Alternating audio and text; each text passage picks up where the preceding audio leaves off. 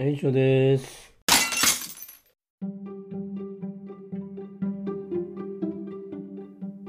あの、前に、なんだろうな、どんなエピソードか忘れましたけど、うーん、なんていうのかな。例えば自分、うん、自分で企画したものがあって、でも上司にいろいろこう直され直されで、結局出来上がったものは自分が思ってたものと違う、えーものになって、自分はただのその実行部隊になってしまった時に、それをやって成功しても全然喜びを得られなか得られないっていうふうな話をしたことがあるんですよね。要は、うん、なんていうのかな。まあ今でもね、あの、そういうふうに感じること多々あるんですけど、あの、自分で考えた末に、こうし、こうしようと決めたことで、まあ反発があったっていう方の方が、自分自身には響くと思うんですよね。おそらくね。いい例も悪い例も。うん。例えばこれ来ると反発来るだろうなって自分で勝手に忖度してね、あの、まあやらないって時もあるし、それを忖度しながらもやるって時もあああって、で、まあ、お大きな反発来るだろうなって、まあ自分の中でね、ちょっと抱え込んでた時に意外と反応がいい方向にあったってこともあるしね。そうすると結構 自分には自信がついたりするわけですよね。うん。誰の、その、助言は聞いたにせよ、その、最後に決めたものはそ,、うん、それを考慮した上で自分の中で決めたことだった場合っていうのは、あの、良くも悪くも、あの、なんていうか自分に成長をもたらしてくれるなっていうのはあって、っていう話をしたと思うんですよね。だからその、あまりね、あの、まあ、子供でも部下でも、まあ、上司から見てこれうまくいかないなと思うことでも、絶対にやらせてあげた方がいいんじゃないかなと思う時はありますよね。うん。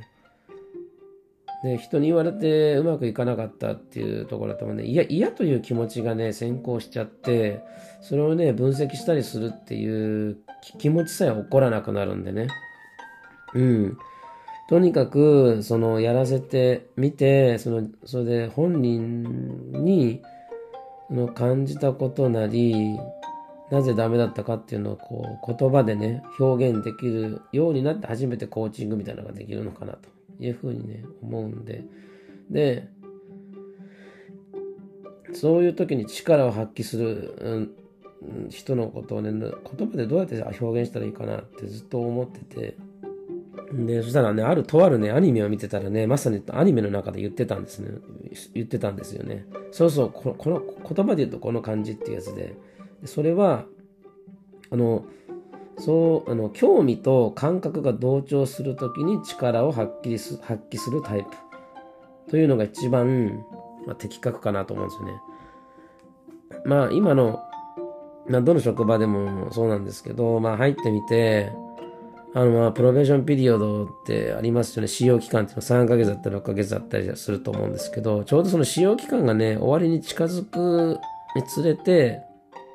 一番精神的にきついなって思う時があるんですよね。で、一か、例えばですけど、使用期間の1ヶ月目っていうのは、何もできなくて当たり前っていうのが通用するんですよね。で、3ヶ月ぐらい経つと、なんか通用しなくなってくるんですよね。その、それが言い訳にならなくなるんですよね。できないイコール、その、始めたばかりだからじゃなくて、なかなか自分がキャッチアップできない、そのケーパビリティがないからだっていうようなことを、自分自身でも思ってしまうように、思い始めるし、えっと、上司もそう思ってるんじゃないかというね、えー、勘繰り、勝手にするしね、自分の中でね。でそういう思いが本当にいろんな意味で自分にストップをかけてしまっているですよ。私一番その人が成長するのってやっぱりこう例えばねすごく本当にいい上司でその導き方がすごい最高に上手な上司こういう人のもとでは絶対育つと思うんですよ。でもそういう上司でない限りは誰でもいない方がいいと思うんですよね。自分が唯一の営業マンぐらいの方がいいと思うんですよ。そうじゃないと、あのいろんな雑音が自分に入ってきて、どれを信じていいかわからなくなるんですよね。特に、あの、決定をしようとするときに、まあ、あと、こっちの意見とこっちの意見の、えー、承認を取って決めてくださいみたいになったとするときに、その A、A の言ってることと B の言ってることに食い違いがあるとね、あの、なかなか先に進めないんですよね。特に、特にですけど、すべてがしっかりしてないと前に行けないタイプの人もいますからね。そういう人からするとね、悩み続けるんですよね。うん、だから、あのー うん、あのーなんていうのかな。だからそういう意味では私は本当に誰もいなくて自分が唯一の営業マンだった方がいろんなあの返し方ができる、うん、例えばまあ私が今入ったばかりの2ヶ月目1ヶ月目だとしますよねとで実はチームが全部もう辞めてしまっていてもう私一人しかいなくて引き継ぎもできない状態だったからいろいろと教えてくれと前に前にどんな風にやってたとかねそういうことができるかなと思う。それって自信につながるんですね。自分しか頼る人いないから。うん。で自分がそれやって提出して怒る人もいないからね。それなりに。うん。だから、自分しかいないからと、そういうのすごく思いますよね。だけど、なかなかそういうチャンスが巡り、巡ってこない。だから私いつも転職の時は、カントリーマネージャーが一番いいんですよ。でカントリーマネージャーってそのところの社長とか思う人も結構いるかもしれないけど、でも、本国からすると、カントリーマネージャーってそそうでもないんですよね。あの、まあ、もちろんその、現地での、まあ、ローカルでのね、あの、人数を増やしていくっていう意味では、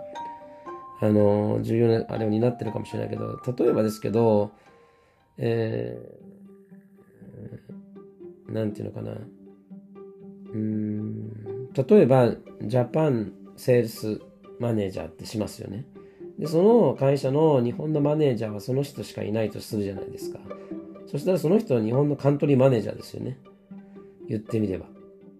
うん。だからカントリーマネージャーって言っても、あの、あれなんですよ。一マネージャーですよ。だけど、自分一人しかいないからこそ、自分でいろいろと決めれるし、うん、進みやすい。それがすごくね、心地いいかなって思うんですよね。だから私はいつもあの、カントリーマネージャーっていうのを、あの探したりするんだけども、で、カントリーマネージャーってね、あの大抵3人、4人ぐらい変わりますよ。早い段階でね。うん。だから、その大きくなってからのカントリーマネージャーってのは、いわゆる社長っぽいかもしれないけど、でももう本当スタートアップで始めたばかりの時の、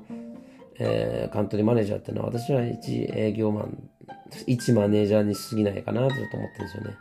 だけど、あの、セールスだけではなく、あの、まあ、全、これからのね、そこの組織の成長、全部見据えることが一人でできるっていうのは、すごく私にとってはモチベーションになるかなって思うんですよね。でもなかなかね、やっぱり、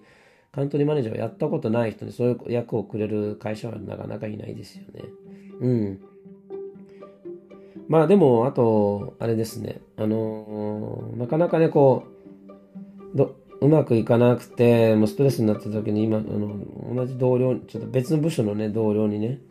相談したんですよね。まあその人はちょうどもう1年目ぐらいかな、1年経ったかなぐらいの方で。その人も初めて、まあ、うまくいかないってことがあったわけですよ。だけども、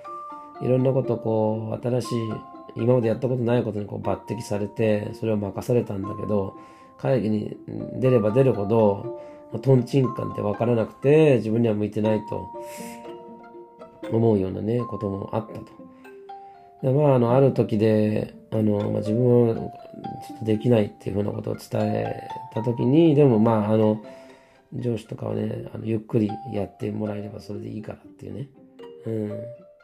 で、最終的にできるようになればそれでいいからっていうふうには言ってくれるんだけど、なんかその、それでね、例えばうまく評価されたとしても、全然その実感、自分が喜べないと言うんですね。で、それがまさに、あれなんですよ。興味と感覚が同調してない状況ですよね。うん。で、この新しいプロジェクトに自分がすごい興味を持っていて、えっと、その感覚、あの、うまくいってるんだっていう感覚、うまくいったんだっていう感覚がそれにくっついてきて、で、その、それそれでその案件を制約できて、売り上げが取れました。ね。その制約の後にうまく納品できました。お客さんから喜ばれましたっていうところの、全部があって初めて喜べるし、自分に成長をね、感じられるし、多分、別の面接でもね、自分の成功例として伝えられるかなっていうのがあるんですよね。私ね、今までの何回もこうね、転職してきた中での自分の成功例っていうのをね、なんかこう、うーん、なんていうのかな、結果が出るのがやめてからとかってあるんですよね、私の場合ね。うん。だから、その、自分がね、そこで勤務してる間に成功したかどうかっていうのが、事例が少ないことが多いですよね。種まきの状態で終わってしまうというね。うん、だから余計にこのね、こう、話しにくくてですね、あの、成功談を、あの、教えてくださいとかね、言われるのは、ちょっと、答えにくいなっていうのはありますね。むしろ失敗談の方が、たくさん話せるかなっていうのはありますかね。うん。あと成功談をね、他の人の成功談聞いてね、全然感銘を受けないんですよ。なぜかというと、その人だからできたんだなっていう風なね、気持ちがね、もうある時点でね、もう耳がね、シャットダウンしちゃうっていうかね、その、その、その話をもうね、シャットアウトするんですよ。うん。要は誰にでもできる成功事例ではないと、聞いてて、あんまり自分にとってベネフィットっていうかメリットがないような気がするんですよね。うん。例えばだけど、接待が苦手な人がいるとしますよね。じゃあ B2B で、まあ実はこれ接待、接待というか、まあ飲み、飲み営業を繰り返して、飲み営業が嫌いな人がいるとしますよね。その人に飲み営業を続けて、で昼の営業もこうやって欠かさずこうやってやって、夜はこれでって言った時にね、自分が嫌い、要はその、さっきの話で言うと、興味がもうないんですよね。同調する必要のある興味が一つ、やらなきゃいけないものの一つにもうすでにないっていうところで、その話を聞いた成功例が自分のためになるとは思わないっていう、そういうことになるんですよね。うん。だからやっぱりこの興味と感覚が同調すると発揮するっていうタイプっていうのは、あの、会社にとってはリスクなのかもしれないですけど、ただスラッガーだと思いますよね。はい。あの、スラッガーっていうのは、まあ、ホームラン王ですよね。大きく 打つか、大きく空振りするか。この二つだと思うんですよね。大きく空振りしたらチームにしてみたら、あの、チームにしてみたら大きな痛手だし、ね、あの前打席、一塁だけでもいいからね、塁に出るようなヒットを打ってくれる人の方が、会社は嬉しいわけですよね。うん。まあでも必ずしもね、そういうわけではないんでね。うん。でもおそらく、この興味と感覚が同調すると、急に、あのー、実力を発揮できるっていうのはね、結構いるんじゃないかなと思うんですよね。前もなんか YouTube 見てたら、そんな質問してる人がいらっしゃいましたよね。入社した時は、1年目すごい業績上げるんですけど、2年目から2、3年、2、3年、2年目以降、急に、あのー、なん減速してきてしまうんですよ、つって。どこの会社行ってもそのパターンなんですよ、っていうね、いうことをね、なんか悩み相談みたいな感じでね、あったんですよね。で、それ回答が、それ別に全然悪いことじゃないですよと。おそらく、その、あの、いろんなことがね、本当にできる方なんだと思うということ。ただ、その、入社したてっていうのは、まあ自分がその会社に抱いてる期待、そのなんだっけな、イメージと期待とっていうことで、言ってみればその、何興味、まずまだまだ興味を持ってるわけですね、会社にね。で、自分ならここでこれでこういうふうにやれるっていう感覚があるわけですよ。だから、その、それが二つ、ね、揃ってね、力を発揮したのが1年目だったと思うんですよね。で、1年過ぎてみると、会社のこういったところが、この会社の成長をとどめているなっていうふうなことに気づき始めるわけですよね。そうすると、そこの部分に関しての関心がなくなっていくというか、そうすると一つのものが、一つそういうものがね、見つかるとね、ポツポツ出てくるんですよね。そうすると、あのー、なんていうのかなあ、れが、あの方が少なくなるんですよね。あの、興味がね、うん、興味の方が少なくなっていって、で、パフォーマンスもどうせこうなるだろうから、これやっても意味な、無駄だろうなっていうふうに思うようになっちゃうんですよね。だからこそ、パフォーマンスが出せないんじゃなくて、もうね、先が見えちゃうっていう感じ。先が見えてしまうとどうしてもやれないっていう、